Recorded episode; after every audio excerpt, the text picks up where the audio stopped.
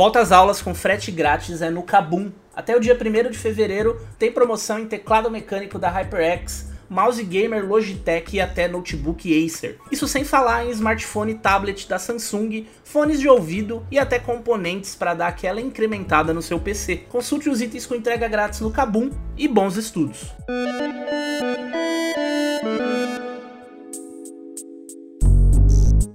Olá, eu sou o Gustavo Minari, voltando das férias, e está começando agora o podcast Canaltech. Figurinha carimbada nas histórias de ficção científica, a inteligência artificial tem se tornado cada vez mais presente no cotidiano das pessoas ao redor do mundo. Uma das muitas áreas afetadas pelas IAs é a da propriedade intelectual, que tem um grande desafio pela frente: definir a autoria de obras criadas por computador. Para falar sobre esse assunto, eu recebo hoje aqui no podcast Canaltech o Adilson Batista, que é especialista em inteligência artificial. Então vem comigo que o podcast Canaltech de hoje está começando agora. Olá, seja bem-vindo e bem-vinda ao podcast que atualiza você sobre tudo o que está rolando no incrível mundo da tecnologia. As inteligências artificiais generativas têm sido alvo de muitas críticas por parte de escritores, artistas, desenvolvedores e outros profissionais por conta dos direitos autorais. Nos últimos meses, vários processos foram movidos por autores e outros profissionais contra o uso indevido de seus trabalhos no treinamento de ferramentas inteligentes. É sobre esse assunto que eu converso agora com Adilson Batista, que é especialista em inteligência artificial. Adilson, diz para mim, né? Ainda existe é, uma área nebulosa envolvendo as IAs e os direitos autorais? Com certeza, e esse, com absoluta certeza, é o tema mais quente que a gente deve ver sobre esse assunto entre conteúdo e inteligência artificial em 2024. É extremamente nebuloso ainda para todo mundo. E Adilson, é possível determinar quem realmente tem os direitos autorais sobre um trabalho que é feito por inteligência artificial? Essa, inclusive, é a maior discussão, porque recentemente nós vimos aí um embate de dois gigantes, a OpenAI e o ChatGPT, contra, perdão, o New York Times, né, contra OpenAI e ChatGPT. Eu tenho inclusive uma outra situação que na China é um tribunal de internet em Pequim deu ganho de causa para um conteúdo criado por uma pessoa usando inteligência artificial, considerando uma obra de arte. Então a discussão em torno disso daqui está muito relacionada a justamente quem que origina o conteúdo de onde é a originação, quem o transforma, quem é o proprietário inicial do direito e quem é o proprietário do produto resultante. Então, essa discussão é uma discussão ainda muito nebulosa. Como você disse, né, Adilson, é o New York Times, ele está processando a OpenAI né, pelo uso indevido do material que o jornal produziu nos últimos anos, justamente para treinar o chat GPT, né? Como é que fica essa história, né? É, na tua avaliação, a OpenAI ela precisava treinar um modelo de inteligência artificial dela, e é óbvio que ela foi buscar esse conteúdo na internet, né? E aí, como é que fica o direito autoral nesse caso? Né? Na tua opinião, o The New York Times está certo? Ele deveria mesmo processar a OpenAI, né? Como é que você avalia isso?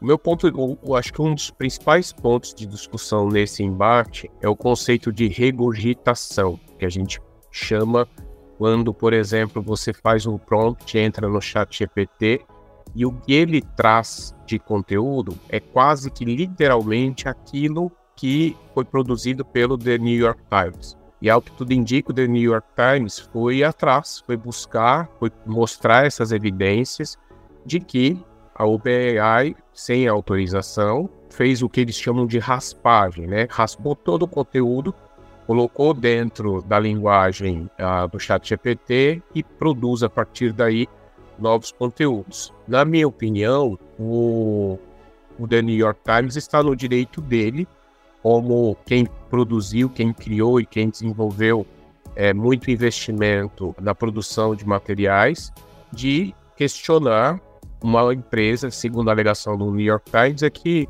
a, o chat GPT acaba concorrendo e é uma concorrência desleal porque não fez o investimento que eles fizeram na produção de conteúdo. Então, é, esse é o ponto e eu concordo com o New York Times nesse aspecto. E Adilson, né, é, saindo um pouco do campo da inteligência artificial generativa para texto, né, quando a gente gera alguma imagem de, sei lá, utilizando o Mid Journey, por exemplo, é, às vezes, quando você gera essa imagem, bem no cantinho dela, aparece uma palavrinha escrita ali, ou seja, parece que aquilo é uma obra que em algum tempo foi assinada por alguém e aí permanece aquele. É a assinatura do autor mesmo, né? E aí, como é que fica essa história, né? Porque a inteligência artificial, também na parte de imagens, ela se utiliza de outras imagens feitas por, por, seres humanos que estão na internet, né? E aí, como é que fica isso, né? É uma nova obra, porém com aquele material que já foi criado por um ser humano, né? Exato. E inclusive nessa discussão que aconteceu na China, a alegação da juíza é que o ser humano de sobrenome Li, ele melhorou, ele foi, inclusive mostraram na, durante o processo as imagens que ele foi gerando. Então ele foi adicionando prompts. Então ele criou uma imagem inicial, ele adicionou um prompt, um outro, um outro, até virar a imagem resultante. E a questão aqui é, nesse aspecto, quem que de fato criou?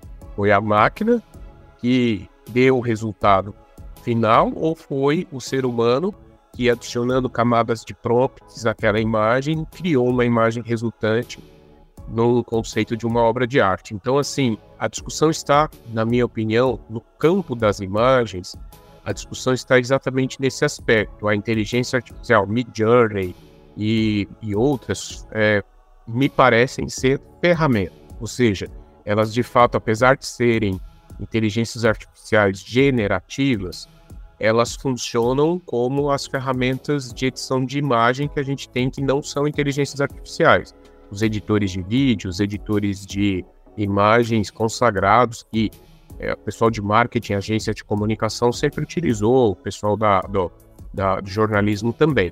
E que, na prática, então, é uma ferramenta que serve para que um ser humano crie um produto final diferenciado. No caso dos textos, em tese, o conceito é muito parecido. Ou seja, questão, os textos, a inteligência artificial gerou um texto novo, com base em todo o treinamento que ela teve, e esse texto foi aprimorado pelo ser humano através de prompts, ou é só o texto que foi gerado como conceito de regurgitação, que na realidade aí sim é só um copy-paste. E agora você acha disso que a tendência é que esse tipo de ação na justiça se torne cada vez mais comum? Eu tenho certeza que vai. Eu tenho certeza que isso vai ser bastante comum. Eu tenho certeza que nós vamos ver várias situações como essas, porque justamente a gente tem aqui um negócio que é bastante novo para todo mundo. Então tem sempre alguém que vai se sentir prejudicado no sentido de que o seu conteúdo, a sua arte foi utilizada para treinar uma AI e a partir daí o resultante, né, o output, aquilo que a AI solta de produto final, ser muito parecido com aquilo que você produziu. Então, todos aqueles que forem se sentindo lesados nesse, nesse tipo de situação vão acabar entrando sim na justiça. Porém, acredito eu que com o passar do tempo, e principalmente essas inteligências artificiais, pegando Mid Journey, por exemplo, o Dolly, o ChatGPT, três exemplos aqui, elas são inteligências artificiais amplas. Então, elas estão sendo treinadas com muitos dados e muito e o modelo delas é bastante amplificado. A tendência que é este tipo de inteligência artificial gere cada vez mais produtos resultantes que não são uma cópia ou não são algo muito próximo do original que foi lá atrás. Agora, uma inteligência artificial menor, um modelo de linguagem menor, treinado com menos dados, a tendência é que ele vai regurgitar conteúdo copiado. E Adilson, né, as empresas já admitiram usar material disponível na internet para treinar os seus modelos de IA, né? Então tudo que a gente vê nesses programas, lá no fundo, foi de certa forma produzido por um ser humano, né? Foi produzido por um ser humano ou por uma outra IA. Uhum. Então aqui também é, é exatamente essa questão. Porque nós estamos vivendo aí aproximadamente um pouco mais de um ano de muita produção de, novo, de novos conteúdos também já feitos por novas IAs. Então, a gente tem o anterior a 2020, 2021, toda uma produção humana de conteúdo disponível na internet, e essa, inclusive, é a principal alegação e a principal discussão que é se está na internet é de uso fruto de todos. E não é bem assim, né? Não é bem exatamente assim que as coisas se dão. E agora a gente tem essas inteligências artificiais processando conteúdos, tanto gerados por humanos quanto por outras IAs. Então a gente acaba tendo aí uma discussão que começa a ficar cada vez mais sofisticada e cada vez mais enrolada, na realidade. É verdade. Adilson, né, na tua opinião, qual a solução seria então a mais viável, né, para a gente aprender a lidar com esses modelos de inteligência artificial sem infringir os direitos autorais das pessoas de verdade? Eu entendo que tem algumas possíveis saídas, ninguém tem uma solução ainda para isso.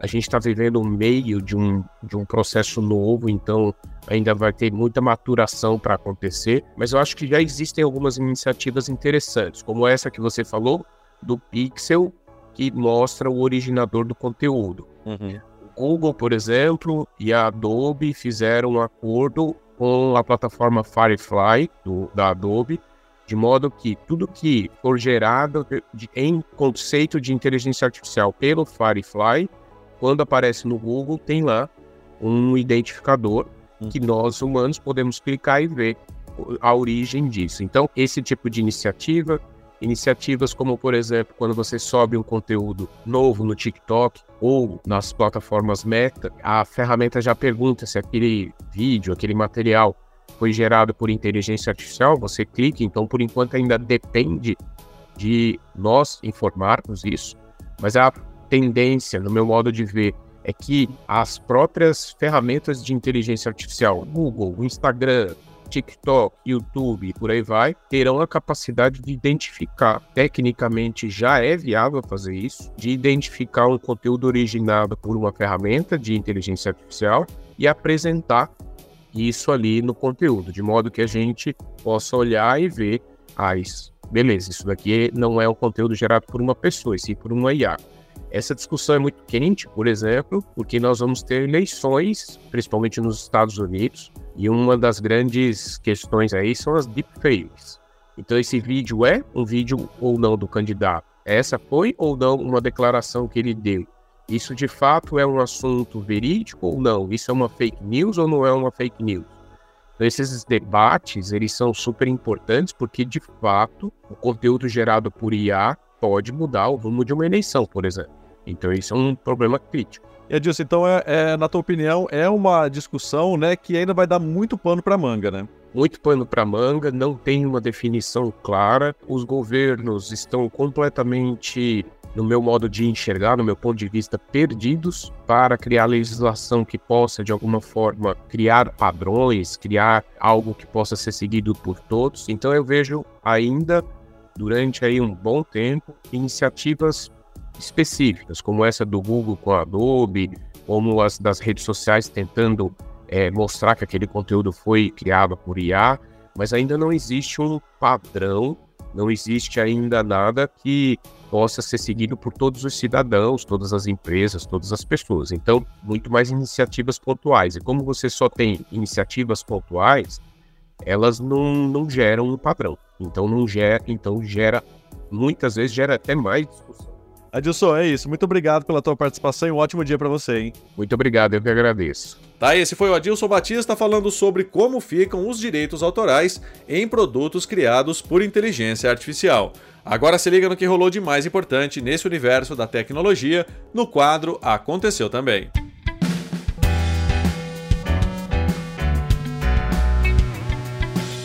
Chegou a hora de ficar antenado nos principais assuntos do dia para quem curte inovação e tecnologia. Pesquisadores da empresa de cibersegurança Trail of Bits revelaram uma vulnerabilidade encontrada em GPUs da Apple, AMD e Qualcomm, que pode expor uma parte dos dados dos usuários. A falha de segurança recebeu o nome de Leftovers Locals e pode afetar milhares de modelos de PCs e celulares. A ameaça afeta os protocolos de segurança no processamento das GPUs, especialmente no uso de grandes modelos de linguagens, usados para abastecer ferramentas de IA generativa. O Leftover Locals consegue recuperar uma parte da memória local armazenada na GPU e criar um ataque de prova de conceito para acessar as mesmas informações em outro lugar e expor dados sensíveis. A Sony começou a realizar a pré-venda do PS5 Slim, novo modelo do PlayStation 5 que foi lançado no exterior, mas que em breve chegará às mãos dos consumidores brasileiros. Já disponível nos principais varejistas, o console teve seu preço sugerido revelado, que deve ser 200 reais a menos do que o valor sugerido do modelo anterior do videogame.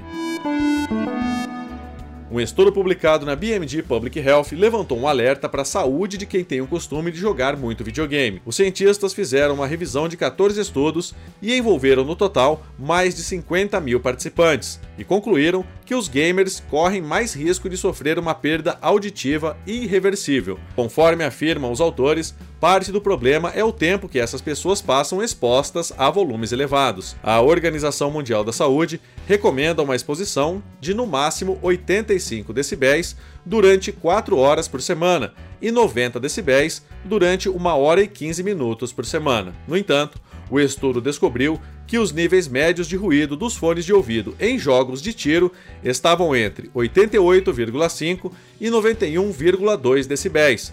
Os sons de impulso ou ruídos de tiro ainda podem atingir 119 decibéis.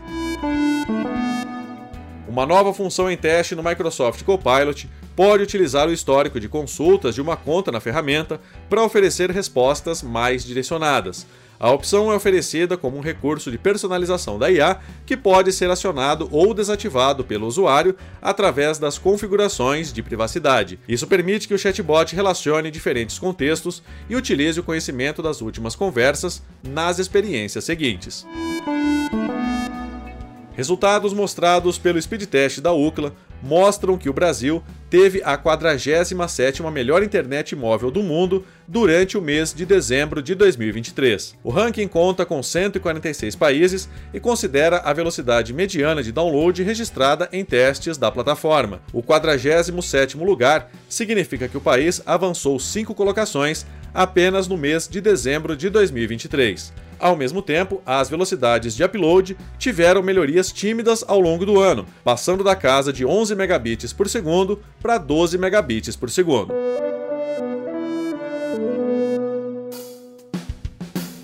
Tá aí, com essas notícias, o nosso podcast Canaltech de hoje vai chegando ao fim. Lembre-se de seguir a gente e deixar uma avaliação no seu aplicativo de podcast preferido. É sempre bom lembrar que os dias de publicação do programa são de terça a sábado, com um episódio novo às 7 da manhã para acompanhar o seu café. Lembrando que aos domingos tem também o Vale Play, o podcast de entretenimento do Canaltech. Esse episódio foi roteirizado e apresentado por mim, Gustavo Minari, e a edição foi de Natália Improta. O programa também contou com reportagens de André Lorente Magalhães, Vinícius Mosquen, Natan Vieira, Guilherme Haas e André Melo. A revisão de áudio é do Wallace Moté, com trilha sonora de Guilherme Zomer, e a capa desse programa foi feita pelo Eric Teixeira.